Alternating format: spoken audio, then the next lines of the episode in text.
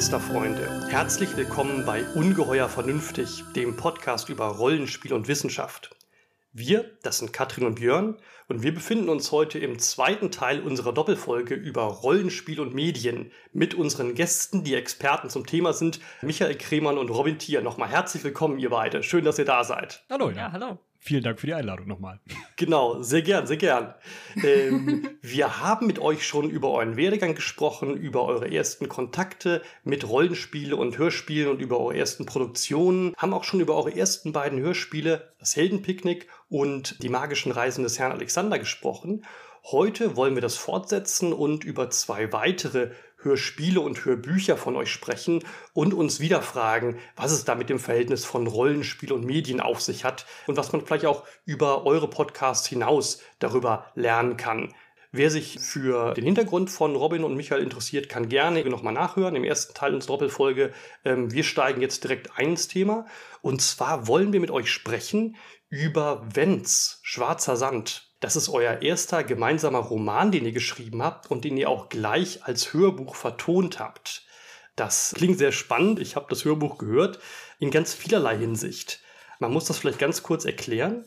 Wenz ist die Geschichte von Wie, einer jungen Diebin, die auf einem öden Planeten am Rande des Universums lebt und von dort fliehen will. Jetzt muss ich sofort innehalten, weil das Setting, also dieser öde Planet, Kato, eigentlich ein eigener Akteur ist in diesem Roman.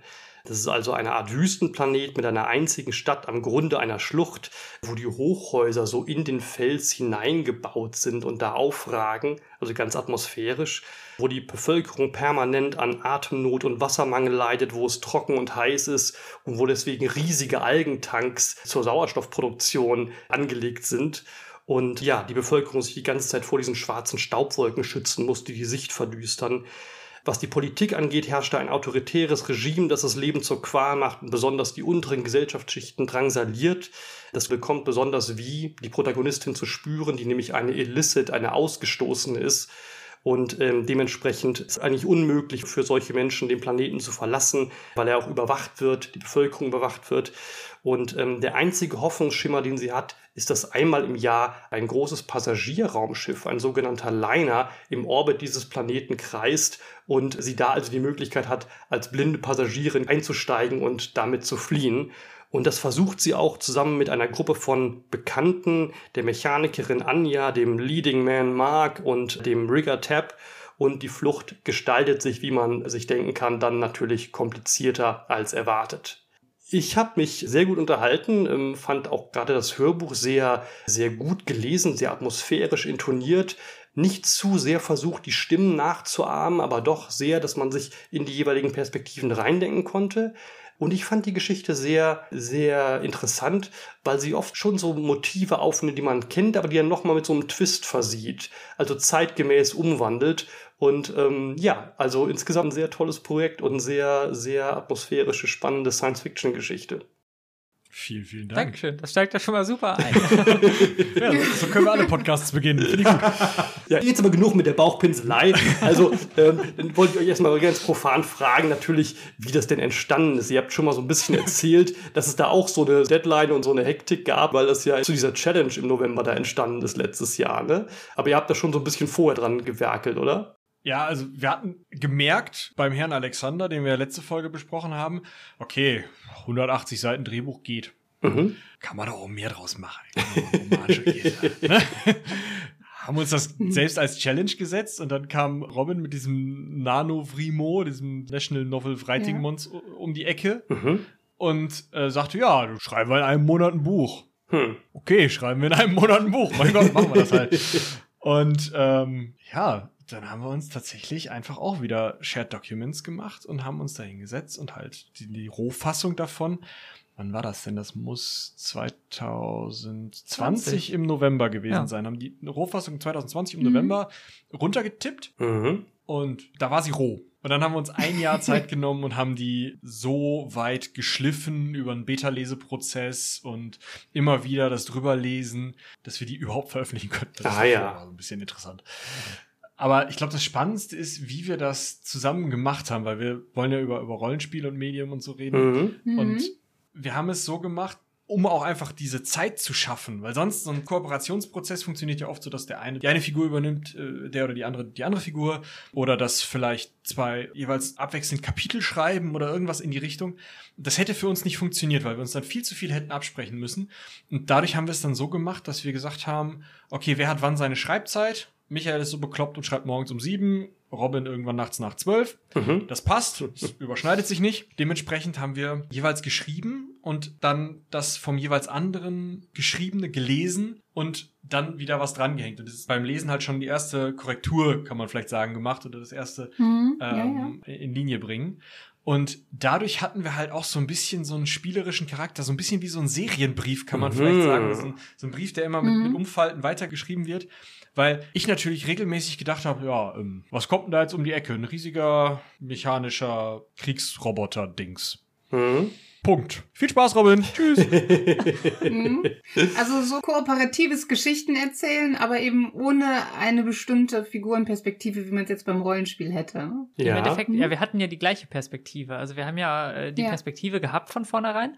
Wir hatten auch eine grobe Outline. Also wir haben uns vorher ganz am Anfang, am ersten Tag quasi hingesetzt und haben uns überlegt, was soll denn passieren überhaupt in dieser Geschichte. Und das war aber relativ grob noch. Also ja, jedes Kapitel hatte irgendwie einen kurzen Absatz, den wir da mal zu geschrieben hatten, was da so grob passieren könnte. Das war dramaturgisch irgendwie schon überlegt, aber tatsächlich haben wir dann relativ oft entweder absichtlich in so einen Cliffhanger reingeschrieben, wo der andere dann anknüpfen kann, mhm. oder auch wenn wir selber nicht weiter wussten, dann konnte man halt einfach einen Punkt setzen und sagen, ja gut, da wird Michael sich morgen wohl drum kümmern. also das ist im Endeffekt so ein, so ein ja, kollaboratives Geschichtenerzählen, was sehr ähnlich ist wie im Pen and Paper. Das also der eine anfängt mit einer Geschichte und der andere die abholt und da weitermacht. Und mit dem, was er hat, mit den Situationen, die man hat und so weiter, dann quasi fortsetzt. Ja. Das war so ein bisschen die Idee und der Schreibprozess dahinter. Es erinnert mich sehr, wir haben während der Pandemie äh, sowas ähnliches probiert. Wir haben über WhatsApp-Nachrichten, also Textnachrichten, ein Shadowrun-Abenteuer gespielt. Mit unserer traditionellen Gruppe, mit der wir normal halt in Präsenz spielen und ähm, haben da halt auch so gespielt, dass im Prinzip jeder eine Rolle eigentlich hat, aber es war dann zunehmend so, dass man eigentlich auch die anderen Charaktere als Nichtspielercharaktere mitgeführt und mitbeschrieben hat. Und letztendlich war es dann auch so, dass quasi jeder die Geschichte einfach ein Stück weit vorwärts geschrieben hat mit jeder. Textnachricht und die anderen darauf reagieren mussten und wir wussten dann nicht, was da rauskommt. Das hat dann auch mhm. überraschend gut funktioniert eigentlich. Deswegen das Verfahren ist ganz fruchtbar anscheinend. Es macht auf jeden Fall einen Riesenspaß. Ja. Also wenn man sich ein bisschen aufeinander einlässt, lassen kann und eben niemand, egal wie groß die Gruppe ist, dabei ist, der sagt, nee, aber das will ich so nicht. Ja, genau. Und dann irgendwie so ein abbrechenden, abbrechendes Moment da reinbringt oder was ich fast noch schlimmer finde, den anderen wirklich reinreiten will. Ja. Also, wenn man dann so einen fiesen Zug hat und sagt, ah, ich möchte aber jetzt dafür sorgen, dass da irgendwas passiert oder dass äh, der oder die andere da nicht rauskommt oder so. Ja. Aber das ist ja auch was, was im Rollenspiel einfach nicht funktioniert. Nee, also, absolut, ja. ja. ja. Wenn man mit dem klassischen Mindset Mindset rangeht, dann funktioniert es auf jeden Fall. Und dann macht es echt Spaß. Absolut, ja. Mit dieser Art, wie ihr das jetzt geschrieben habt und Björn, wie, wie ihr gespielt habt, das geht ja auch Richtung spielleiterloses Spielen. Ne? Mhm. Das ist dann mhm. einfach so ein kollaboratives Erzählen, wo es eben auch gar nicht mehr diese eine Person gibt, die quasi die Fäden in der Hand hat, Absolut, sondern man ist davon ja. abhängig, dass man so in einem Konsens es weitergibt und alle so in etwa eine Idee haben und ja. hat ja schon sehr viele Überschneidungen auch mit vielen eher progressiven, modernen Arten Rollenspiel zu spielen. Da gibt es ja einige Systeme, die jetzt so aufploppen. Ja, absolut, so ja. Funktioniert. Definitiv, ja. Mhm. Also tatsächlich habe ich spielleiterloses Rollenspiel selbst noch nicht ausprobiert, aber das, was ich an Beschreibungen gehört habe, klingt definitiv sehr ähnlich. Wobei ich sagen muss, dass ich mich ein bisschen davor grusele, wenn die Gruppe da größer wird. Also zu zweit finde ich es sehr, sehr händelbar und sehr angenehm, besonders wenn man so lange befreundet ist wie wir beide und sich dadurch halt auch kennt und so Sachen wie ein Sarkasmus in einem Kommentar an so einem Dokument auch mal rauslesen kann und weiß, okay, mhm. wie hat die andere Person das gemeint. Wenn man da eine recht neue Gruppe ist oder, oder sich einfach nicht so gut kennt, kann ich mir vorstellen, hat das mehr Reibungspunkte. Und das war bei uns halt sehr mhm. angenehm, mhm. dass es sehr gute Kollaboration einfach war. Auf jeden Fall. Also es sollten nicht zu viele Leute sein. Bei uns waren es ein paar mehr, aber wenn man sich gut kennt und auch ein bisschen weiß, wie die anderen ticken, dann funktioniert es eigentlich. Wir hatten zur Sicherheit bei WhatsApp halt einen zweiten Chat hinter den Kulissen, falls Fragen kommen oder falls man partout nicht will, dass irgendwas mit dem eigenen Charakter gemacht wird, das nochmal klären kann. Oder falls man sagen kann, hey, dein letzter Post ging ein bisschen in die falsche Richtung und dass man da dann nochmal revidieren kann oder so. Nur so als wirklich hinter den Kulissen wortwörtlich, ne, falls es irgendwelche Meinungsverschiedenheiten da gibt. Mhm. Was halt nicht funktioniert, ist dann Power Gaming. du, kannst halt nicht, äh, ja. du kannst es nicht spielen, um zu gewinnen. Du kannst es dann nur für die Geschichte selber spielen. Ja. Eben wie ihr auch die Geschichte erzählt, weil ihr eine Geschichte erzählen möchtet. Und eine andere Parallele, die ich so sehe zum Rollenspiel an sich, ist ja auch diese, diese Gruppe, die da eben mhm. sich bewegt in der Geschichte. Also ihr habt natürlich diese geteilte Perspektive von der einen Figur, aus der ihr schreibt, aber ihr habt ja noch eigentlich sowas wie, wie so eine typische Helden- oder, oder Anti-Helden-Gruppe. Das erinnert so an ein paar so Spielergruppen, die man sich vorstellen kann, die sich dann ja. auch ergänzen mit ihren Fähigkeiten. Ne? Fand ich auch sehr, ja. Ich war nicht ganz so intentionell, aber ich glaube, das ist einfach das, wo wir herkommen vom Schreiben her. Ja. Und dementsprechend ergab es sich dann in dem Moment, dass wir gesagt haben, da fehlt noch einer. Also es, ich glaube, gerade diese ganz erste Rohfassung las sich sehr wie ein Mitschrieb von einem Pen and Paper. Und es mhm. wurde dann immer so ein bisschen noch literarischer, kann man vielleicht sagen. Auch darin, dass wir tatsächlich unsere Stile immer mehr angeglichen haben. Ja, ja, interessant. Das fand ich ganz beeindruckend bei unseren Beta-LeserInnen, die schon gesagt haben, naja, meistens weiß ich nicht, wer was geschrieben hat. Es gibt so ein mhm. paar Sachen, es gibt Formulierungen, die nutzt nur einer von uns beiden. Es gibt ganz bestimmte Beschreibungen oder auch Bilder im Kopf, die einer von uns beiden hat, wo man auch ganz klar weiß, okay, das findet der cool, das guckt er sich andauernd den Film an. Das ist deswegen da drin. Ja. Das war Michael oder das war Robin. Aber aber an ganz vielen Stellen, ich weiß nicht, wie es euch gegangen ist, konnte man das nicht so gut auseinanderhalten. Und ich glaube, das hängt auch so ein bisschen mit dieser Art zu schreiben hm. zusammen. Ja, ja, dass wir eben nicht gesagt haben, ein Kapitel wird komplett in einer Form in Guss gegossen sozusagen, sondern dass wir auch regelmäßig dann in den Texten des anderen immer noch mal wieder zwischendurch unterwegs waren. Und man hat es tatsächlich oft gesagt, dass der erste Entwurf klang oder sich las wie eine Rollenspielrunde im Endeffekt was auch mit dem Fortschreiten der Story so ein bisschen zu tun hat. Also dieses sehr problemorientierte, was man ja im Rollenspiel oft hat. Ne? Also man hat jetzt mhm. Problem X, mhm. wir lösen. So, jetzt gehen wir das Problem lösen. Und im Zweifelsfall, da ploppen links und rechts noch Nebenhandlungsschauplätze auf, ja, dann gehen wir da eben vorbei und gucken mal. So diese Art des, äh, des, des Story Progression, genau. das hatten wir eben gerade in der ersten Fassung noch sehr viel drin, dass wir also sehr stringent und sehr reaktiv geschrieben haben, könnte man fast sagen. Mhm. Später, als wir dann darüber gelesen haben, ist uns aufgefallen, ja gut, das ist jetzt vielleicht ein bisschen platt, wenn man direkt das Problem angeht, was quasi im Raum steht. Vielleicht gibt es ein Problem, was gerade weniger sichtbar, aber wichtiger ist zum Beispiel. Und was für die Figuren in dem Moment viel mehr Sinn ergeben würde, das jetzt erst zu behandeln. Und äh, da sind wir dann hinterher so ein bisschen drüber gegangen. Vielleicht, wenn Leute diese Figuren gespielt hätten, wäre das viel eher schon aufgefallen. Aber so war es dann eben so, dass da noch sehr viel Gesteuertes irgendwie drin war. Ja, also ich finde, man mhm. merkt den Rollenspiel-Hintergrund, Rollenspiel-Ursprung auf jeden Fall ja. natürlich, wie du sagtest, durch die verschiedenen Rollen, einfach die verschiedenen Charaktere, die von den Talenten und Fähigkeiten sehr so aufeinander abgestimmt mhm. sind, also schon irgendwo die Heldengruppe. Dann natürlich durch diese Queste, also durch diesen klaren Auftrag und die Mission dann und das Problem lösen. Ich finde aber tatsächlich, dass gerade in der veröffentlichten Fassung man erstmal den stilistischen Unterschied zwischen euch eigentlich gar nicht mehr merkt. Das klingt schon sehr aus einem Guss. Und ich finde, es sind auch genug, sagen wir mal, nicht nur plotgetriebene Elemente drin, also auch ruhige Phasen. Das fand ich ganz schön am Anfang. Gibt es ja so eine sehr lange Actionsequenz in die übrigens sehr geschickt schon so die Exposition der Welt eingebaut ist. Also die Welt wird nicht lange vorgestellt, sondern sie wird in so kleinen Ausschnitten während dieser großen Actionsequenz am Anfang vorgestellt. Man kommt da relativ gut rein. Ich muss ehrlich sagen, dass ich die Geschichte während dieser langen Actionsequenz noch ein bisschen oberflächlich fand. Und ich habe dann persönlich reingefunden, als so der erste Ruhepunkt kam, wo ein bisschen mehr Zeit für Reflexion dann da ist und die Charaktere ein bisschen an Tiefe gewinnen. Ja, das war ja gar nicht der originale Anfang. also tatsächlich haben wir, ist tatsächlich ja auch so, haben, wir ja. Anfang, haben wir am Anfang, ich drei Kapitel, zwei, drei zwei. Kapitel mhm. ähm, weggeschnitten. Das heißt, vielleicht wäre das der etwas ruhigere, beschreibendere, ich sag mal, Herr der Ringe, einmal Pan über die ganze Gegend. So, ja. Das wäre vielleicht eher dein Einstieg gewesen, weiß ich nicht. Ja, nee, aber versteh mich nicht falsch. Also ich fand das als Intro sogar, mhm. sogar ziemlich cool. Also es nimmt einen halt direkt mit. Ja. Ich fand nur gut, dass es dann irgendwann auch mhm. ruhig wird. Dass es jetzt nicht ewig weitergeht mit nur Dauer-Action, ja. so, sondern dass irgendwann auch mal die Charaktere so ein bisschen kennenlernen. Ja. ja, wir hatten halt am Anfang gedacht, wir erklären erstmal, wo wir sind. Und mhm. haben dann beim Wiederlesen gemerkt, hilft nicht. Ist, ist ja. erstmal irrelevant. Genau, das war der Punkt, glaube ich, dass wir gemerkt haben, das ist gar nicht so relevant für unsere Protagonistin in diesem Moment. Für die interessiert gerade, was passiert um mich rum jetzt in dieser Sekunde, weil ich bin ja. hier in Gefahr. Ja, genau. Ich glaube, das ja. ist tatsächlich auch wieder ein Unterschied zwischen Rollenspiel und Buch, weil im Rollenspiel kann ich das nicht machen. Ich kann nicht hingehen und sagen, was spielen wir denn? Ja, pff, irgendwie ein Rollenspiel. Ihr steht in einem fahrenden Zug, ähm, habt eure Waffen dabei und los geht's. Ich haben weiß noch nicht, welches gemacht. Setting das Ja, echt? Wollte ich gerade sagen, findest du nicht? Also ich finde, es geht schon, ja. Gemacht. Ja. Also wenn ich nicht mal klar habe, ob ich, sagen wir mal, Shadowrun oder, weiß ich nicht, Call of Cthulhu spiele, geht das? Es, es das geht, geht ja. es geht, aber es ist anders, sage ich mal. Wir haben das tatsächlich mal gemacht. Wir haben gesagt, der Blitz schlägt ein und du bist da und da. Dann wird langsam ja. die Welt in Kollaboration gebaut und du weißt auch vorher nicht, was rauskommt. Es ja. ist experimentell, dieser Ansatz. Der ist natürlich nicht unbedingt zielführend für ein Publikum, was sich das danach anhört. Es ist wie Jazz, ne? Es macht Spaß, das zu spielen, aber zuhören ist dann schwierig. Also ich hätte es jetzt auch nicht für, für eine Publikation jetzt vorgeschlagen. Einfach Total. mal testen. Also das war jetzt sehr radikal, weil wir wirklich überhaupt nicht wussten, welches Genre, welche Zeit, welche Welt, ja, wo schlägt dieser Blitz ein, der schlägt ins Dach einer Hütte ein und ja. eine Person macht sich bereit, das Haus zu verlassen. Aber es ist ja spannend, weil man nicht weiß, was passiert. Total spannend. Es war dann ein Gehöft in einem Dorf. Wir wussten aber nicht, ob es ein mittelalterliches Dorf war oder ob es irgendwie ein kleines Kaff in Norddeutschland war oder so in den 50er Jahren. Es hätte irgendwas sein können. Aber man kann ja, ja wenn man es weniger radikal denkt, ja. in medias res anfangen, dass du auf der Flucht bist vor irgendwelchen Gulen und du weißt gar nicht genau, ist das jetzt mhm. irgendwie ein futuristisches Setting oder ein Horror-Setting im 19. Jahrhundert. Die Fragen stellen sich auch in dem Moment noch nicht, weil deine Figur erstmal fliehen muss. Und im Lauf der Zeit wird dann erst reflektiert, wo bin ich hier eigentlich? Das kann man schon spielen, so. Das ist sehr effektvoll. oh, spannend.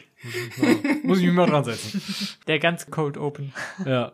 Was ich sonst noch an eurem Roman spannend fand, da waren ja unheimlich viele verschiedene Aspekte. Also meinetwegen die ganze ökologische Dimension mit der Luftnot und dem Wassermangel und diesen riesigen Algentanks. Da werden ja ganz konkrete Probleme unserer Gegenwart aufgenommen und dann auf so eine futuristische Weise inszeniert. Ne? Das ist auch etwas, das ist sowohl beim Rollenspiel als auch jetzt bei einem Buch beispielsweise oder einem Hörspiel immer sinnvoll, dass man ja auch an irgendwas anknüpft, was man kennt. Also dass man irgendwie Elemente hat, zu denen man sich eine persönliche Beziehung aufbauen kann, wo man jetzt sagen kann, meine meinetwegen Thema Umwelt. Knappheit von Ressourcen und so weiter ist ja ein wichtiges Thema. Und dann können sich die Leute auch darin wiederfinden und können ja. auch wissen, so ja, ist scheiße. so, das ist eine Zukunft, die will man eigentlich nicht haben. Jetzt haben wir die in diesem Buch. Ah, ja, gut. Mal gucken, wie es jetzt weitergeht. Diese persönliche Verknüpfung, das ist auch was, warum wir, oder ich persönlich jedenfalls, nicht so super Fan bin von ganz High Fantasy Stories. Da ah, fehlt ja. mir oft dieser Verbindungspunkt, dieses Reale, zu dem ich eine Beziehung aufbauen kann, wo ich sagen mhm. kann, da kann ich mich irgendwie wiederfinden. So, das ist etwas, wo ich anknüpfen ja. kann, wo ich weiß, aha,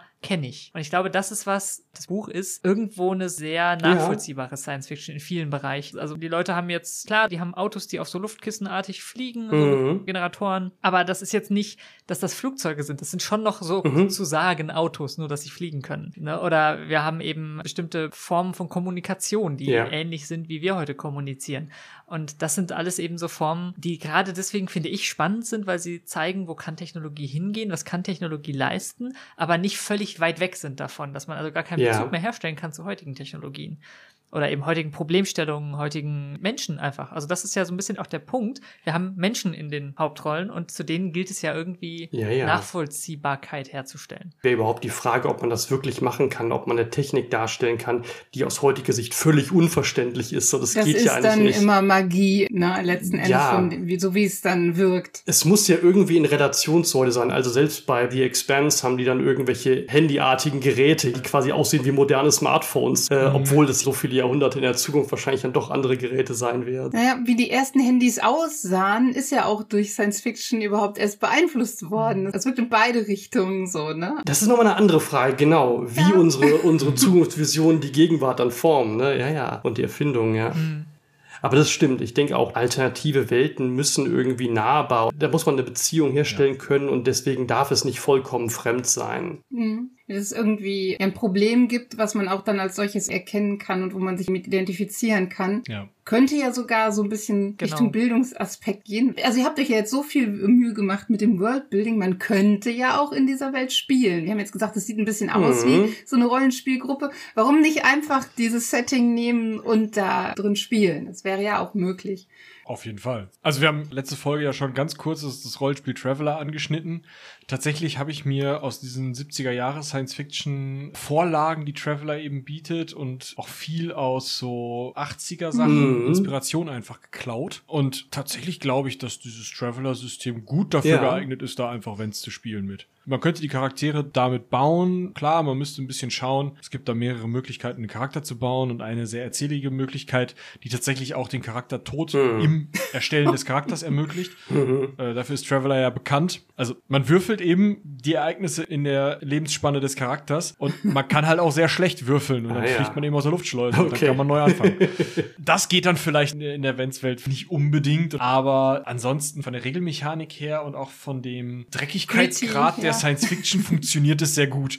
Ich muss euch jetzt an der Stelle ganz kurz nach den konkreten Vorbildern fragen, die ihr im Kopf hattet. Darf ich, darf ich, ich will eine Sache raten, ja. die, die mir immer hochkam. Ja. Also ich sag, Total Recall ist bei mir so eine Assoziation. Mm. So ein bisschen, ja. Das gehört ja auch so zu diesen klassisch gritty Sci-Fi-Sachen ja. auf jeden Fall. Total Recall, dann anknüpfend Blade Runner natürlich. Ja. Also es ist schon ein gewisses Cyberpunk-Setting auf jeden Fall. Mit Modifikationen, mit Waffen, die in Körpern mhm. Stecken und sowas alles. Ja, Shadowrun hatte auch seine Anteile, zumindest bei mir. Wie gesagt, dieses Traveler-Setting. Ähm, mhm. The Expanse auf jeden Fall. Stimmt, ähm, ja, bei, bei bestimmten yeah. physikalischen Mechaniken, weil wir eben eine recht geerdete Science-Fiction haben wollten und weniger so ein mhm. sehr klassisches Star Trek oder so ähnlich. Mhm. Wobei Star Trek jetzt nicht außer Acht gelassen werden darf, weil ich halt denken kann, Star Trek. No disrespect, ja. ähm. Ich habe bei den Aliens am Ende natürlich an Alien und Alien Prometheus gedacht. Also dieses äh, mhm. ne, organische. Ja, ja. Beziehungsweise Arrival, so mhm. diese ja, Art ja, sehr schön. Alien-Darstellung, ja. die mhm. eben äh, ja so ein bisschen fremd auch einfach Ganz ist. Also genau. Alien im, im wahrsten Sinne des Wortes quasi, Fremdheit und dass das erstmal Wesen sind, die Menschen nicht verstehen. Ja. Die Menschen gar nicht die Möglichkeit haben, weil sie eben anders sind und am Ende sich dann ja herausstellt, so anders sind sie vielleicht doch nicht. Ja. Aber das sind so Punkte gewesen, die uns auf jeden Fall, glaube ich, stark beeinflusst haben. Einfach was wir kennen, was wir gesehen haben. Wir haben durchaus Western-Szenerien da rein verwurstet. Also ja, ja, das manche geht ja Sachen auch. fühlen sich eher an wie ein Neo-Western oder ja. wie ein Western eben. Mhm. Äh, oder so Serien wie Firefly. Eben genau. genau das ist ja auch so neu, neues, ja, eben. noch nicht ganz Ja, das ist ein Land, Crossover, was auf jeden ja. Fall funktioniert, finde ich, von den Settings. Diese Fremdheit der Aliens kommt ziemlich gut raus, auch mit diesen alternativen Formen der Kommunikation, ne, mit mhm. diesen Dreieckspanels da in diesem Raumschiff, was sie dann entdecken und überhaupt, dass diese untergegangene Alien-Zivilisation eigentlich die Fundamente der Kultur bildet. Das ist ja sehr, also auch visuell sich irre vorzustellen. Wobei wir damit wieder bei dem Thema sind, das Ding visuell aufzusetzen wird, ja. glaube ich, ziemlich interessant und Audio und war da schon das dankbare genau, ja, Medium. Genau, ja. so ein bisschen Artwork kann man sich vorstellen, aber jetzt einen Film daraus ja. machen, das äh, wäre schon ein Großprojekt. Ja.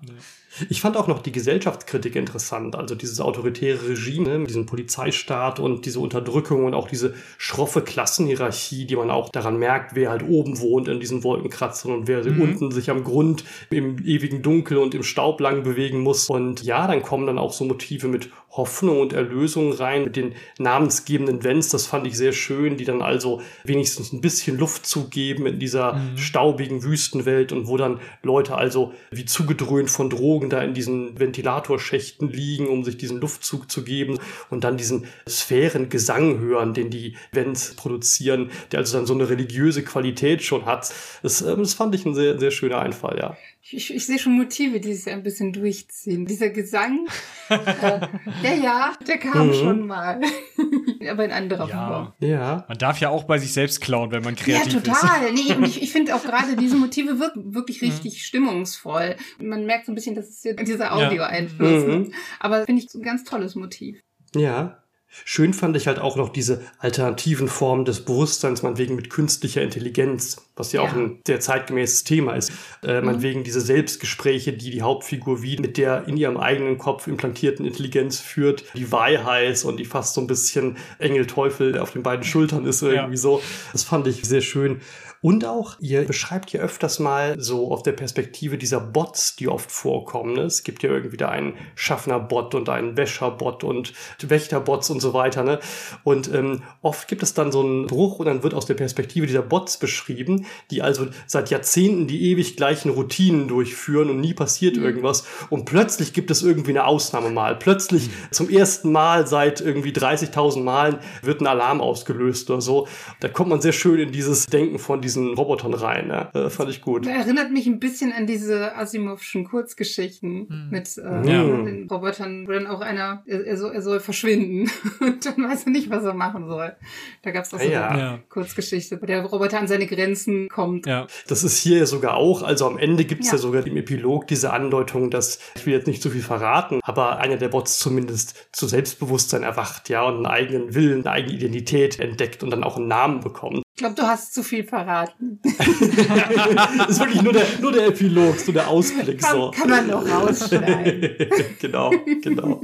Ja, also ich fand, es war auch sehr progressiv in vieler Hinsicht. Also, dass wirklich klassische Klischees, die man auch in Fantasy-Geschichten kennt, so ein bisschen durch den Wolf gedreht werden. Meinetwegen so, man würde jetzt eigentlich bei der Gruppe eine andere Konstellation erwarten, ne? würde es diesen mhm. Leading Man erwarten, den jetzt klassischerweise eine männliche Heldenfigur ausfüllt. Und das kommt dann sehr anders als gedacht in vielerlei Hinsicht. Das fand ich erfrischend, also ein neuer Take auf bestimmte Motive. Ja, das war so ein bisschen die Idee dahinter. Also, dass wir auch einfach Dinge, die uns genervt haben, glaube ich, auch an einigen Geschichten. Also, wenn ich mir den 87. Film angucke, wo Arnold Schwarzenegger sein Klon geradeaus durch Wände läuft. Ja, ja. Äh, weiß ich nicht. Vielleicht da auch noch mal ein Satz zum Thema äh, Inspiration oder einen Honorable Mention von Martha Wells Tagebuch eines Killerbots.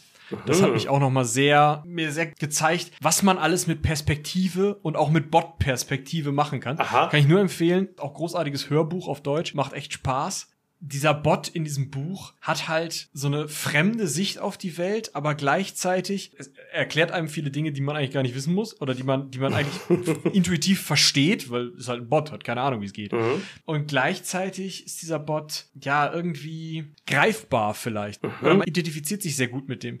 Und das war was, was mir so ein bisschen gezeigt hat, okay, ich brauche nicht unbedingt diese ganz klassische Figurenkonstellation, sondern ich kann auch mit einer sehr besonderen Figur oder mehreren sehr besonderen Figuren eine gute Geschichte schreiben schreiben. Und das habe ich, glaube ich, auch so ein bisschen gebraucht, um rauszukommen aus diesem ganz klassischen Hollywood-esken äh, Luke Skywalker, was weiß ich. Ja, es löst sich auf jeden Fall davon. Wir müssen an der Stelle auch eine besondere Nebenfigur nochmal erwähnen, die Morla, zu der es auch einen Spin-off gibt, eine Novelle, äh, ja. und die wirklich sehr ungewöhnlich daherkommt, die man auch sonst wahrscheinlich in einem Science-Fiction-Setting nicht so findet, die witzigerweise auch eine ganz interessante Beziehung zu ihrem eigenen Bot hat, den sie ja Bot nennt. Fast mhm. schon so eine liebevolle Beziehung, ist ganz merkwürdig. Es gibt noch einen anderen Bot, diesen Nico, dieses Zirkusäffchen, was also mhm. man sich auch beim Herrn Alexander auf der Schulter vorstellen könnte, aber was hier eben eine mhm. KI ist. Und das äh, fand ich auch sehr, sehr nett, ja. Morla, die habe ich mir tatsächlich aus Cloud Atlas mehr oder weniger zusammengerührt. Ah. Vielleicht erinnert ihr euch an diese eine Szene, wo diese Person vorkommt. Halle Berry spielt an einer Stelle einen alten asiatischen Arzt ja. der bei dieser Kellnerin irgendwie dieses Halsband aufsägt. Oder vielleicht ist auch eine Ärztin, ich meine aber sein Arzt, ich meine, auch. meine mich an, an ein Bärtchen zu erinnern. Und bei dieser Figur habe ich gedacht, wer ist das und warum erklärt mir das niemand? Das ist total spannend. Mhm. Was, was macht diese komplett runzelige mhm. alte Figur da? Was machst du in so einem Science-Fiction-Setting? Warum siehst du so aus, wie du aussiehst? Bist du 400 Jahre alt? Diese ganzen Fragen, die ich daran hatte, habe ich mit Morla beantworten können. Ach ja. Und das war für mich total spannend, diese Figur aus dem Boden zu stampfen, sie dahinzustellen und ja, dann musste Robin da mal wieder mit umgehen. Das war auch sehr nett. Also ich habe die da hingestellt und dann, ich hatte halt beschrieben und dann war meine ja. Schreibzeit vorbei und dann habe ich gesagt, ja gut, mach, ne? Ach ja, okay, okay. ja, aber tatsächlich, sie macht wahnsinnig viel Spaß zu schreiben und ja. überhaupt, vielleicht ist das auch so ein bisschen so ein Pen-and-Paperiges Ding, dass man sich eben oft mit Nebenfiguren sehr viel beschäftigt, auch wenn gerade die Welt untergeht und alles ist irgendwie schlimm und man muss sich kümmern und keine Ahnung was. Aber es sind so spannende Figuren teilweise und so, so interessante, urige Charaktere. Mhm, ja. Und da, Urig da hatte ist ein gutes Wort, ja, fand ich auch. Da, da hatte ich zumindest total Spaß, das zu beschreiben und diese Figur in dieser Welt irgendwie erlebbar zu machen. Und da ist später dann auch eben die Novelle draus entstanden, weil wir halt gemerkt haben, oder vor allem du gemerkt hast, Morla ist noch nicht zu Ende erzählt, sondern da kommt noch mehr mhm. und da wird auch noch mehr kommen und ja. Ja, das merkt man auf jeden ja. Fall. Also wenn solche Figuren dann Potenzial haben so. Und wie gesagt, also ich finde auch, die Welt hat Potenzial und da wird man sich freuen, nochmal einen weiteren Roman zu lesen oder ein Rollenspiel, was halt in dem Setting stattfindet. Das hat also über diesen Planeten hinaus. Am Ende wird es ja auch ein bisschen geöffnet so. Das Universum mit seinen Gesetzen und seinen Eigenheiten bietet eine gute Spielwiese für, für mehr, ja. Dann würde ich jetzt weitergehen zum nächsten gritty Setting, zu dem ich geschrieben habe. Ähm, und zwar zum Minenspiel. Oh ja. Ja, das ist euer jüngstes Hörspiel und handelt von einem mysteriösen Grubenunglück. Vermutlich eine Explosion in einer Mine und zwei Frauen werden dabei verschüttet. Und in diesem Hörspiel wird eben die Rettungsaktion geschildert, die ganzen Verantwortlichen, die sich rechtfertigen, warum das passiert ist, aber eigentlich keiner schuld ist daran. Und ja, diese beiden Frauen, die da unten unter Tage ausharren müssen, die kämpfen ums Überleben. Wird immer wieder gesagt, wie viele Stunden sie jetzt da schon sind und wie mhm. äh, stressig das für sie ist und wie sie dann langsam auch nicht mehr so ganz sicher sind, ob alles, was sie wahrnehmen, um sie herum auch wirklich so ist. Beziehungsweise mhm. die, die ihnen zuhören, das nicht mehr glauben, weil die ja vielleicht auch nicht mehr genug Luft haben. Und ja, dabei gibt's dann fantastisch gruselige Entdeckungen, die auftauchen, wo man nicht genau weiß, ist das so oder ist das nicht so? Also der Grusel bleibt schön lang bestehen. Ne? Haben wir ja schon gehört, dass das ist eine Halluzination, ein Fiebertraum mit der, der stickenden Genau. Bleibt sehr schön in der Schwebe so. Ja, es wird lang so diese Spannung aufrecht erhalten. Ne?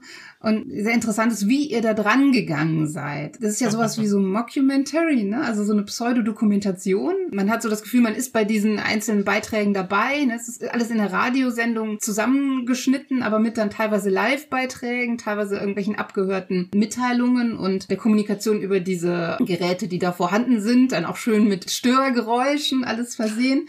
Ja, es sind ganz viele Originaltöne von den Beteiligten. Man hat eben die Menschen, die in der Mine sich aufhalten, also verschiedene Schauplätze in der Mine, außerhalb, im Gebäude der Firma. Dann eben auch ganz viele verschiedene Personen, die da eine Rolle spielen. Das Rettungspersonal, die Angehörigen, Wissenschaftler, Techniker und Sicherheitsexperten. Ja, ich könnte jetzt noch erklären, wie es gemacht worden ist, aber ich glaube, das könnt ihr viel besser als ich. Deshalb würde ich jetzt an euch gerne weitergeben. Erzähl doch mal, wie ihr das gemacht habt. Ja, wir haben in der Pandemie gemerkt, okay, zusammensitzen ist nicht, funktioniert nicht. Hm. Und Online-Rollenspiel ist nicht für alle Leute was, können nicht alle so gut haben. Gerade die Immersion geht für viele da auch verloren. Wir müssen auch irgendwie noch mal einen anderen Weg finden. Außerdem haben wir gemerkt, wie viel Potenzial einfach in dieser ganzen Pen and Paper Community, gerade die, mit der ich auf Twitter sehr viel Kontakt habe, einfach drin steckt, wie viel Möglichkeiten wir haben, die wir einfach nicht nutzen können, weil wir die Kapazität nicht haben, das zu tun. Hm. also wir können uns nicht jede Woche in Stream setzen oder so.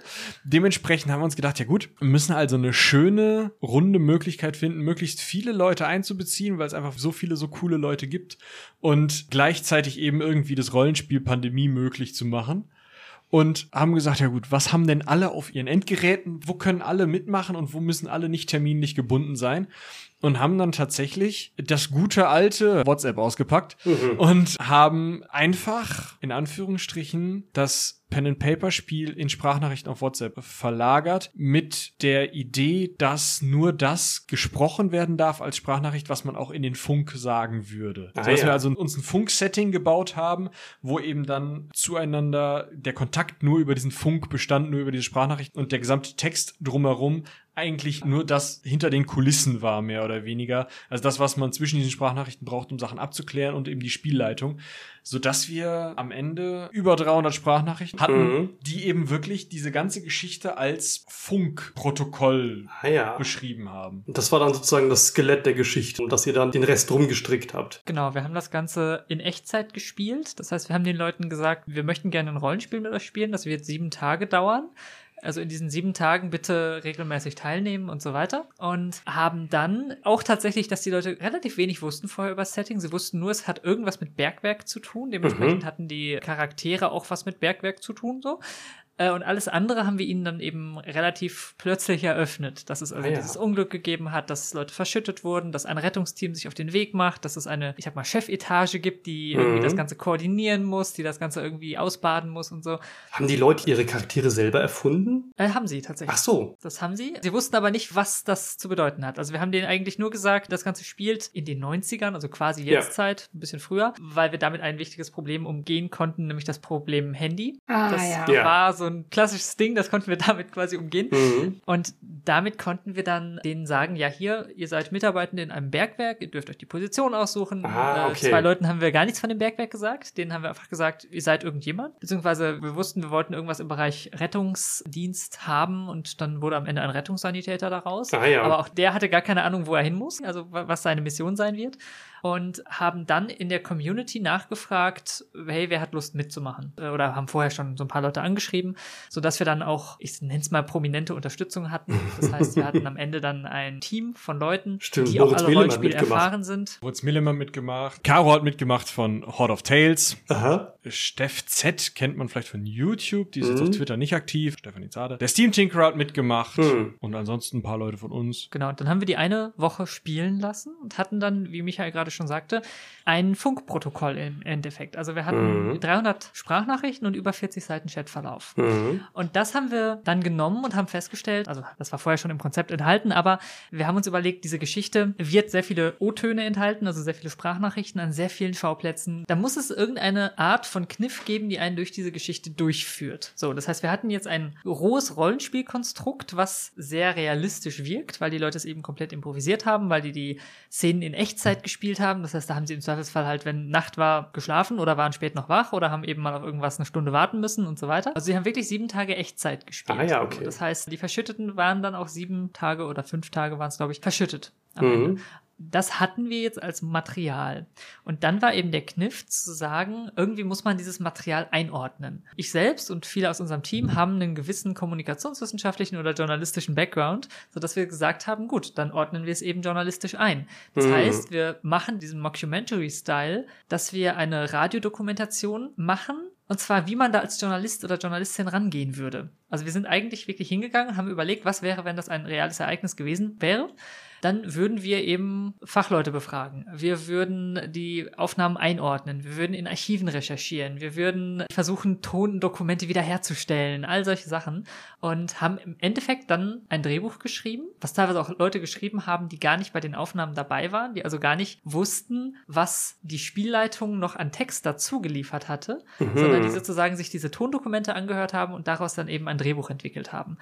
Und dann haben wir eben noch weitere Leute gefragt und am Ende waren es dann irgendwie nochmal 20 Leute mehr, die dann eben zum Beispiel Fachleute eingesprochen haben. Also da gibt es dann irgendwelche HistorikerInnen, Mhm. irgendwelche Leute, die sich mit Mhm. Sicherheit beschäftigen im, am Arbeitsplatz und äh, sowas alles, die dann eben das Ganze anreichern und damit das Worldbuilding vielleicht auch greifbarer machen und auch diesen Gruselaspekt irgendwie greifbarer machen, weil das alles was ist, was im Hier und Jetzt verwurzelt ist. Wenn ich also Ja. eine Radiodokumentation höre, so das ganz klassische Beispiel, das kennen ja irgendwie alle, ist Krieg der Welten in den 30ern, Genau. dass ja. Es da an, angeblich diese Massenpanik gegeben habe, die es nicht so richtig gab, aber auf jeden Fall gab es Menschen, die in die Irre Mhm. geführt wurden durch dieses Radiohörspiel, was so realistisch, mockumentary-mäßig klang. so was eben. Wells, ne? genau, was eben klang wie eine Dokumentarsendung oder eine Nachrichtensendung, Mhm. wo es dann aber eben um den Angriff der Aliens ging, ne, was natürlich Mhm. nicht äh, echt war. Und so ein bisschen das haben wir aufgegriffen und haben es in äh, Hier und Jetzt oder in Heute gesteckt. Aber eben auf Basis, auf dem Konstrukt eines Pen-and-Paper-artigen Erzählspiels, wenn man so möchte. Und äh, ja, das Ergebnis ist eben das Minenspiel. Deswegen heißt das Ganze auch Minenspiel. Äh, Sehr hintersinniger Titel, ja. Ja, Mhm. ja. weil es eben so ein bisschen Meta ist, äh, weil Ja. wir es eben gespielt haben und gleichzeitig ja ein Minenspiel, weil es eben alles so ein bisschen undurchsichtig ist. Die Story ist eher im, im Mystery-Horror-Bereich anzusiedeln, dass man eben vieles auch nicht erfährt und sich so seine Mhm. eigenen Leerstellen Mhm. füllen muss und darf. Und äh, ja, das war eben die Geschichte dahinter. Das Ganze hat in der Produktion ungefähr ein Jahr gedauert. Also äh, Oh ja. Das Aufnehmen war leicht. das war eine Woche. Aber Ah, das ja. Material sichten und dann äh, schreiben und dann nochmal eine zweite Aufnahmesession, die dann auch Wochen gedauert hat, wo wir diese ganzen. Einzelzitate äh, ja. Zitate eingesprochen haben. Und Ja. auch die sind teilweise improvisiert und teilweise geskriptet. Also wir haben Mhm. immer versucht, da wo es geht, zu improvisieren. Also der gesamte Handlungsstrang des Investigativreporters zum Beispiel, der ist komplett durchimprovisiert. Ja. Also das war eben auch noch so eine gewisse Herausforderung, die uns aber gezeigt hat, wie spannend eigentlich das Experimentieren ist, auch mit Erzählen und mit Ja, ja. Rollenspiel. Das glaube ich. Also es hat wirklich was von einer Collage, ne? wo die Sachen einfach Mhm. so zusammengesteckt sind irgendwie und dann was Neues, eine eigene Form daraus entsteht. Ich finde, durch diese Multiperspektivität gewinnt es unheimlich an Reiz. Also die Welt wird unheimlich plastisch, dadurch, dass man eben nicht nur Stimmen aus der Grube hat, oder Stimmen vom Ja, unmittelbaren genau. Schauplatz, sondern hier den Besitzer der, der Gesellschaft, der versucht, sich zu rechtfertigen gegenüber den unverschämten, dreisten Reportern, die ihn da belästigen mit irgendwelchen Vorwürfen. Dann äh, lernt man die private Perspektive kennen, das Familienleben, dann irgend so ein Literaturwissenschaftler, der so ein prätentiöses, abgehobenes Statement dazu gibt, dann irgendwie so ein Wachmann und so, also wirklich so aus ganz unterschiedlicher Perspektive und die Welt wird dadurch unheimlich plastisch so. Und dazu kommen natürlich dann diese mysteriösen, zunehmend bizarren Ereignisse in der Grube, mhm. die auch wirklich vom Sounddesign toll unterlegt sind. Dieses Wummern da und diese Geräusche in der Grube, das fand ich schon sehr ja. effektvoll. Es ist tatsächlich, damit musste ich am Anfang ein bisschen klarkommen, deutlich offener als die anderen Hörspiele von euch. Also es bleibt ja bis zum Ende sehr offen, was da eigentlich los ist.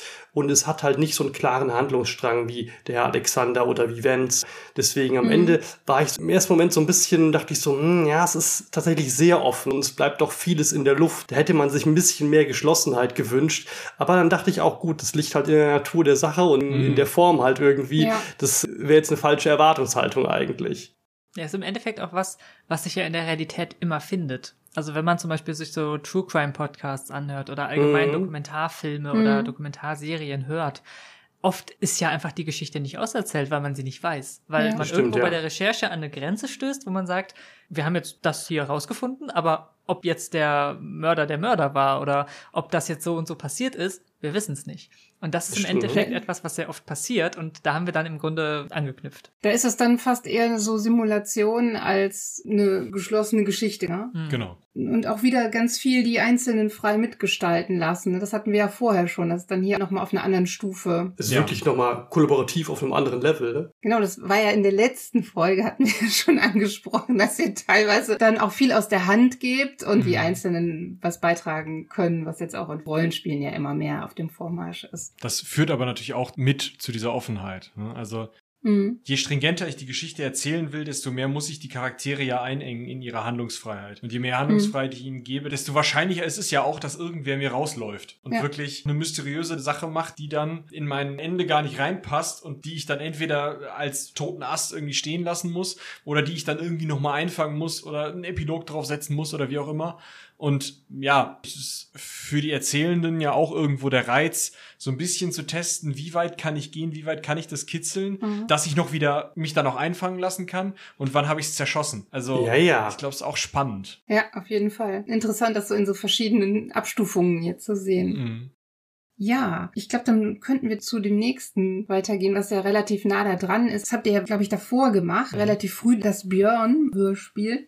Und zwar ist es ein bisschen ähnlich, weil es auch da immer so Schnipsel gibt, also einzelne Beiträge über Funk auch, aber jetzt eben nicht unheimlich viele verschiedene Perspektiven, sondern hier wirklich ganz minimalistisch aus einer Perspektive, die auch noch nur auf einem kleinen Bötchen sich aufhalten kann. Also die Welt ist zusammengeschrumpft einerseits, aber auf dem riesigen Meer treibt. Also so ein ganz anderes Setting hier. Wir müssen vielleicht ganz kurz den Kontext erklären. Also Björn war tatsächlich euer erstes Hörspiel, das wir gehört haben, über das wir uns aus offensichtlichen Gründen sehr amüsiert haben. So, das ja. war jetzt irgendwie klar. Das stach uns irgendwie ins Auge. Komisch. Ganz seltsam, ja. Ja, und das ist also ein Mystery-Grusel-Hörspiel mit nur einem Sprecher, ein selbstverliebter Jungunternehmer, der allein auf einem Segeltörn von Mallorca nach Kuba unterwegs ist, wo er eine Promo-Aktion für sein neues Trendgesöff Headache Rum, Headache Rum macht. Und zu dieser Werbekampagne gehört eben, dass er während seiner Überfahrt Sprachnachrichten aufnimmt, die seine Reise dokumentieren. Und er quatscht halt irgendwie so ganz fröhlich und jovial drauf los, ist aber eben völlig ohne Gespür für seine Umgebung und merkt gar nicht, wie das Unheil auf See ihn langsam einhüllt. Und ähm, ein Großteil des untergründigen Humors entsteht eben gerade daraus, dass er so naiv ist und gar nicht weiß, wie das Grauen langsam kommt und trotzdem ja. immer noch Werbung macht.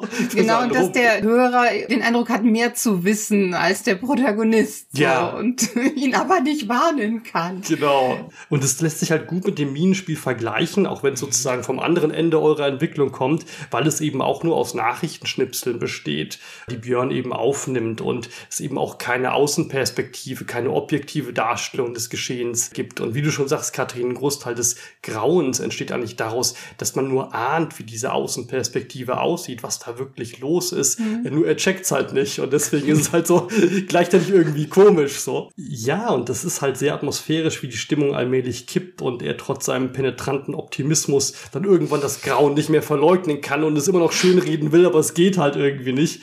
Ich meine, der Unterschied zum Minenspiel ist dann halt, dass es im Studio aufgenommen ist und jetzt mhm. keine Sprachnachrichten sind, sondern schon natürlich gescriptet ist und einfach dann eingesprochen. Gescriptet auch nicht. Also das okay. ist tatsächlich, was die Entstehungssituation angeht, näher an Vents als am Minenspiel, kann man sagen. Okay. Weil wir zusammen, äh, also Robin und ich, uns die Outline für diese Story geschrieben haben. Also wir wussten, so und so viele Folgen sollen es ungefähr werden. Ganz genau hatten wir uns nicht festgelegt. Mhm. Das und das soll pro Folge passieren. Also so wie wir bei Vents auch angefangen sind. Ah, ja. Bei Vents haben wir auch gesagt, wir wollen so und so viele Kapitel ungefähr haben. Von hier bis da soll in dem Kapitel gegangen werden. Das soll ungefähr passieren. Und dann haben wir halt bei Vents drauf losgeschrieben. Und bei Björn war es so, dass wir nach dem in der letzten Folge erwähnten Hörspielseminar, was wir gegeben haben, haben wir dann mhm. gedacht, ist ja erst 17 Uhr, ja, noch ein bisschen hier im Studio rumtanzen und sind auf die gute Idee gekommen, also im Nachhinein betrachtet gute Idee, ähm, mich tatsächlich für die Zeit der Aufnahme ins Studio einzusperren. Also ähm, oh, Wahnsinn. bei Wetter von 30 Grad draußen und dementsprechend auch 35 Puh, Grad im Studio. Das ist Einsatz, ja. yes, Method Acting, ne? Also ja, das ist wie Björn auf sein Hütchen geschwitzt ja. auf dem Atlantik, ja. Äh, genau, ich dann du keinen Rum für den Headache, der kam alleine, ja. Auf jeden Fall äh, haben wir mich dann halt für, ich weiß nicht, zwei, drei Stunden in diese Kabine gestellt und Robin stand eben auf der anderen Seite hinter der Scheibe. Ich wusste halt nur das, was in dem Skript storymäßig passieren soll. Und mhm. den Rest musste ich eben improvisieren. Deswegen klingt der auch so, wie er klingt, weil ich mir halt die Figur ausgedacht habe und mir gedacht habe, wie würde die Figur das in Worte fassen? Ah, und ja. Robin stand eben auf der anderen Seite der Scheibe und hat dann immer Daumen hoch gegeben, wenn es okay war, oder halt, nee, Daumen runter, wir machen das nochmal.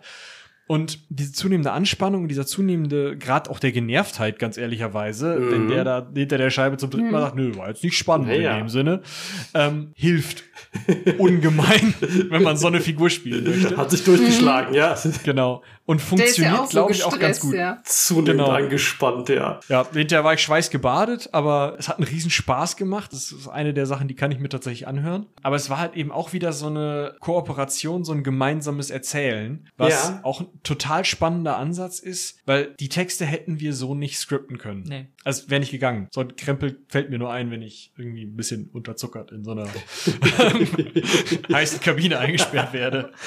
Ja, ja. Ja, und da kam dann auch noch wieder die Ebene drauf, dass wir es hinterher eben vertont haben. Das haben zwei Leute gemacht bei uns aus dem Team. Und da haben wir auch wieder versucht, auf Realismus zu gehen. Also ähnlich wie beim mhm. Minenspiel, dass wir das Ganze eben klingen lassen, als wäre Björn da als wären das mm. Aufnahmen. Das heißt, man hat so ein Mikrofongeraschel da drin, wenn der mal irgendwie sein Aufnahmegerät wieder nicht gescheit hält, sondern irgendwie in die Hosentasche steckt, dann macht es nur so raschel, raschel, raschel, raschel und man hört ja. gar nicht so richtig. Und das trägt eben ganz, ganz stark zur Immersion bei. Und da haben wir vorhin den Gesang schon erwähnt, der dann im Badezimmer aufgenommen wurde und mhm. äh, der auch wieder so ein Extra war, wo man sich anfangs gar nicht so sicher ist, hört man den gerade wirklich oder bilde ich mir das ein, weil er eben ganz leise ist. Hatten wir in der letzten Folge darüber gesprochen, als es um die magischen Reisen des Herrn Alexander ging, mhm. ja. Ganz genau. Mhm. Wo auch so sehr viel O-Töne und Originalgeräusche benutzt werden, ja. Mhm. Ja, und das war uns eben auch wichtig, um wieder diese sehr abgefahrene Geschichte von jemandem, der eben auf dem offenen Meer treibt, das ist ja nichts, was man selber schon mal hoffentlich selber schon mal erlebt hat, Ach, äh. irgendwie, irgendwie zu erden. Das war uns ganz wichtig, ja, dass ja. das eben nicht irgendwo passiert und Björn einem so egal ist, sondern ja, der ist ein super nerviger, penetranter Typ, aber der ist irgendwie einem ja ans Herz gewachsen, weil man sich die ganze Zeit vorstellt, boah, das wäre richtig scheiße, wenn ich da jetzt da draußen wäre. Ja, ja, genau. Und äh, das ist so ein bisschen so der Punkt. Mit den Geräuschen, das fand ich wirklich sehr immersiv, hat schon was von Blair Witch Project, so ein bisschen, ne, dieses wirklich sehr rohe irgendwie. Ja, war auf jeden Fall sehr, sehr stimmungsvoll und kurzweilig. Man war schnell durch. Das war's. So, also das gefühlt war's, ja. war es wirklich dann flott. Ich meine, vielleicht kann man so als eins der Fazits jetzt aus unserer Besprechung eurer verschiedenen Hörspiele ziehen, dass dieses kollaborative Erzählen mit Improvisation sich unheimlich anbietet für so eine Hörspielproduktion. Wenn man das irgendwie schon beim Rollenspiel macht oder so verfährt, ne, halt nicht autoritär mit einer Spielleitung, die alles vorgibt, sondern die einzelnen Rollen aufeinander abzustimmen, zu koordinieren weiß, dass das dann so ein sehr lebendiges Ensemble gibt, so wie das in neuen Hörspielen dann auch rauskommt. Ja, auf jeden Fall. Diese gegenseitige Befruchtung ist das, was einfach mehr Leben einhaucht und ich glaube auch am meisten Spaß für die Schreibenden und Spielenden macht. Ja. Weil, also wir haben jetzt auch schon mit professionellen SprecherInnen zusammengearbeitet. Wir haben im Herrn Alexander auch, es gab, dass wirklich feste Skripte vorgelesen wurden, hm. wo man dann nur gesagt hat, ja, okay, wenn dir das und nicht gefällt, darfst du auch ein So-Wie draus machen oder ja. so, aber viel mehr dann nicht. Das macht auch Spaß, das will ich gar nicht sagen. Das gibt auch gute Produkte. Aber es hat auch schon in der Aufnahme nicht so dieses Immersive. Also gerade beim Björn, ah, ja. haben wir ja gerade nochmal gehört, da war ich drin. Ja, also das, mhm. und das war beim Minenspiel in Teilen auch so. Ich meine, diese Möglichkeit hat man ja gar nicht, wenn man sich sonst mit einer Rolle in eine Sprecherkabine zurückzieht, ist man, glaube ich, noch wesentlich distanzierter. Und das macht Spaß und bringt eben auch dem Produkt echt eine Lebendigkeit, die es sonst eher nicht unbedingt hätte. Ist natürlich ah, auch ein ja. Problem. So super verkopfte Geschichten kann man damit nicht erzählen. Also wenn man jetzt sagt, ich möchte die große Science-Fiction Space Opera, die 37 Stränge hat, die alle am Ende zusammenlaufen haben, mhm. da wird's schwierig. Weil da laufen einem dann halt von den 37 mindestens 10 irgendwie aus dem Ruder und drehen ja, ja. irgendwie komplett. Es darf frei. nicht zu kompliziert werden, so ja. Genau. Ja, das ist ja auch eine, eine Lehre, die man fürs Pen and Paper, glaube ich, mitnehmen kann. Einfach ist hm. oft gar nicht schlecht. Ja. Also, ja. Das ist ja, immer irgendwo ja, ja in, in Bahnen gelenkte Kreativität. Und da ist irgendwo die Frage, wie kann ich die noch in Bahnen lenken ab einem gewissen Punkt? Beziehungsweise wenn so viel Kreativität zusammenkommt von verschiedenen Leuten auch noch, die alle versuchen, diese Geschichte, bewusst oder unbewusst, in Bahnen zu lenken, die sie haben wollen. Und das dann irgendwie wieder zu bündeln und da eine Geschichte daraus zu machen. Das ist eigentlich so die größte Herausforderung, die wir bei dem Ganzen immer haben. Die aber gleichzeitig am meisten Spaß macht, mir jedenfalls. Ja, also wenn wir jetzt mal so zusammengefasst haben, was da vielleicht so die Quintessenz ist, was plant ihr denn für die Zukunft? Oder was wäre jetzt euer nächstes Projekt, wenn ihr da schon drüber reden wollt und dürft? Ich glaube, das ist gerade ein ganz guter Moment, um drüber zu reden. Und zwar startet das Heldenpicknick neu. Aha. Mhm. Wir haben neue Charaktere, wir haben einen neuen Ort, Wer sich da selbst spoilern will, muss mal so ein bisschen im Feed von Fatiana auf Twitter runterscrollen. Da gibt's das ein oder andere Bild dazu. Mhm. Ah, ähm, okay, da gibt's nämlich einen neuen Ort, wo die Karte tatsächlich gezeichnet wurde, die wir bei den Aufnahmen auch immer auf dem Tisch liegen haben, um eben nochmal mehr Immersion für uns reinzubringen. Wir haben das Aufnahmesetup um einiges verändert, um da auch nochmal mehr Immersion, mehr Spieltiefe, mehr Konzentration reinzubringen. Neue Figuren, ja, wird super spannend und wird mit einem großen Knall starten. Genau. Oh wow, die Medias Res, davon hatten wir das vorhin auch, ja. Ja, genau. Das klingt verheißungsvoll, also da hören wir gerne rein, da sind wir gespannt. Arbeiten wir jetzt auch schon seit fast einem halben Jahr dran? Ja, wir äh, haben äh, letztes Jahr. letztes Jahr haben wir das Heldenpicknick beendet. Wir haben ja tatsächlich es geschafft, mit dem 31.12., ja. wenn ich mich recht ja. entsinne, die letzte Folge Heldenpicknick rauszubringen. Und die Idee war mal, ja, wir lassen die Leute drei Monate warten. Mhm. Geht nicht. ja, äh, mal eben ein neues Konzept zusammenlöten. Gleichzeitig habe ich in einem neuen Job angefangen und ja, es war alles. Gleichzeitig sind wir auch auf die bahnbrechende Idee gekommen, dann einen visuellen Trailer zu machen. Wir haben ja vorhin darüber gesprochen. Film ist man, immer schwierig. Film ist immer schwierig und mhm. filmisch das schwarze Auge darstellen ist noch mal extra schwierig. Dementsprechend oh ja. äh, haben wir da sehr viel Aufwand betrieben, um das Ganze auch mal visuell erlebbar zu machen.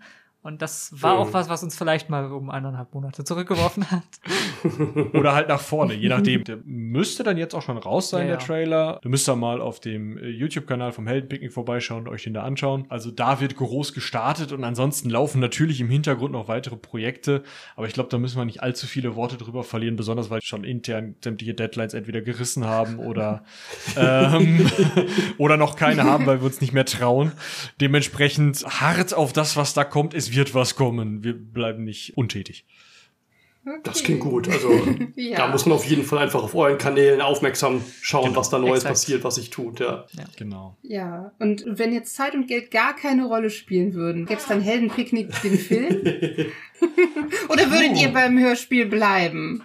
Wenn ich ganz ehrlich bin, würde ich mir, glaube ich, lieber ein fettes Tonstudio einrichten und die Möglichkeiten mit allen Leuten am Tisch so zu spielen, dass ich nicht irgendwie Nachteile dadurch habe, dass die Mikrofone zu nah zusammenstehen und solche Sachen. Mhm. Also technisch mich einfach so ausstatten, dass ich dieses Heldenpicknick-Hörspiel so auf den Punkt bringen kann, wie ich es mir von Anfang an vorgestellt habe. Und dass ich selbst mit den guten Kopfhörern nicht mehr denke, ah, mh, hm, ah da wäre doch was möglich gewesen. Hm, kann man den Schnitt nicht noch ein bisschen oder so?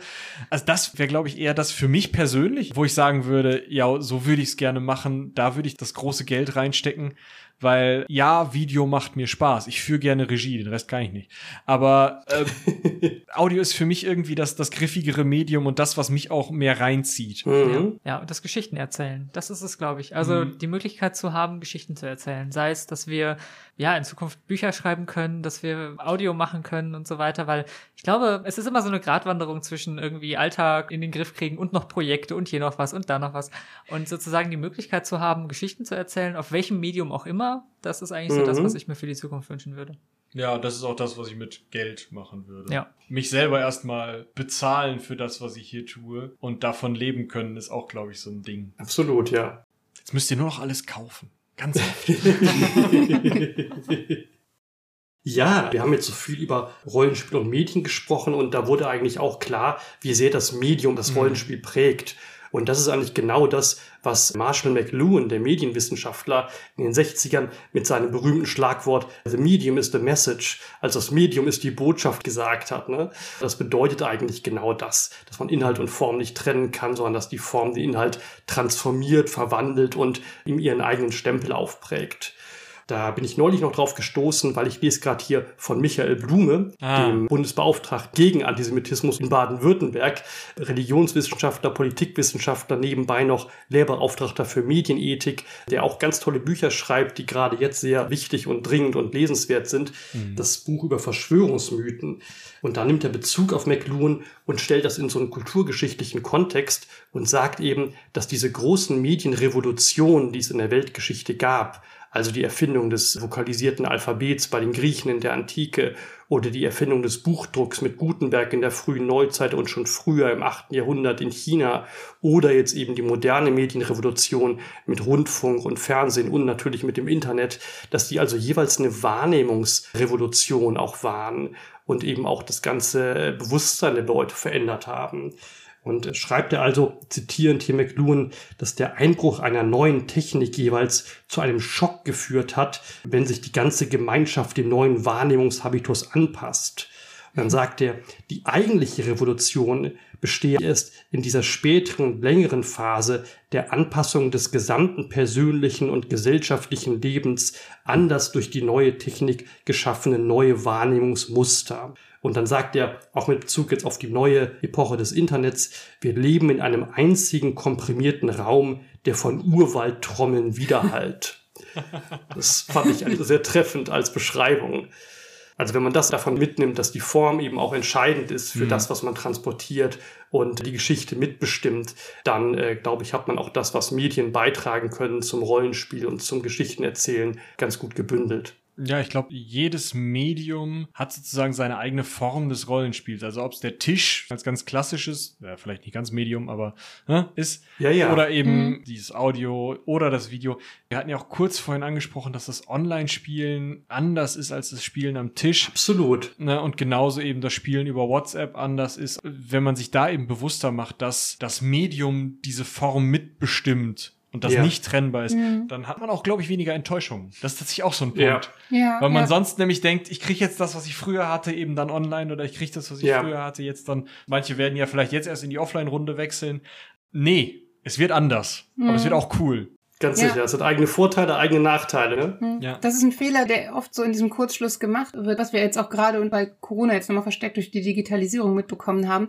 Ich habe ja so ein bisschen immer Blick in die Schulen und da mhm. wird dann eben auch immer kritisiert, dass man mit den neuen Medien, also jetzt vor allem mit dem Internet und Computern, versucht einfach nur das zu machen, was man immer an der Tafel gemacht hat und das damit nochmal abzubilden. Genauso wie wenn man das Tischrollenspiel quasi online versucht abzubilden, anstatt dass man schaut, welche Möglichkeiten bietet denn das neue Medium und wie würde jetzt darin eigentlich adäquat das Rollenspiel aussehen oder mhm. eben Unterricht. Ja. Und genau, da, da ist oft viel mehr, was man nutzen kann, was man aber nicht macht, weil man eigentlich eine Simulation des anderen Mediums auf dem neuen Medium macht. Ja. Ein Beispiel sind, glaube ich, diese geteilten Charakterbögen, dass man, wenn man online spielt, ähm, Einsicht haben kann, auch in die ganze Gruppe und auch gemeinsam Notizen führen kann mhm. und dadurch eine ganz andere Dynamik in Gruppen passieren kann. Auf dem, Gauntlet gab es dazu auch ganz tolle mhm. Veröffentlichungen jetzt zuletzt. Also das sind wirklich Möglichkeiten, wie man da zusammenarbeiten kann und auf diese Gruppe und auf das Abenteuer blicken kann, was man am Tisch so gar nicht könnte, weil man dann immer nur seine Blätter rumreichen würde, wenn man das nicht ja, gleichzeitig darstellen kann. Ja. genau, das ist auch was es ist auch vielleicht dann leichter für manche Leute mitzumachen, ja. ne? Die, die vorher vielleicht auch wegen Problemen beim Lesen oder was auch immer mhm. äh, dann ausgeschlossen gewesen sind, was dann mhm. alles plötzlich funktioniert. Ja. Erwartet ihr da noch irgendwelche Entwicklungen, wie Rollenspiel sich in Zukunft verhalten wird? Oder habt ihr euch da Gedanken darüber gemacht, wie es vielleicht aussehen könnte? Also ich kann mir vorstellen, dass es auf jeden Fall noch etwas freier wird. Also dass gerade freie Formate wie Erzählspielformate gewinnen ja in den letzten Jahren an Bedeutung.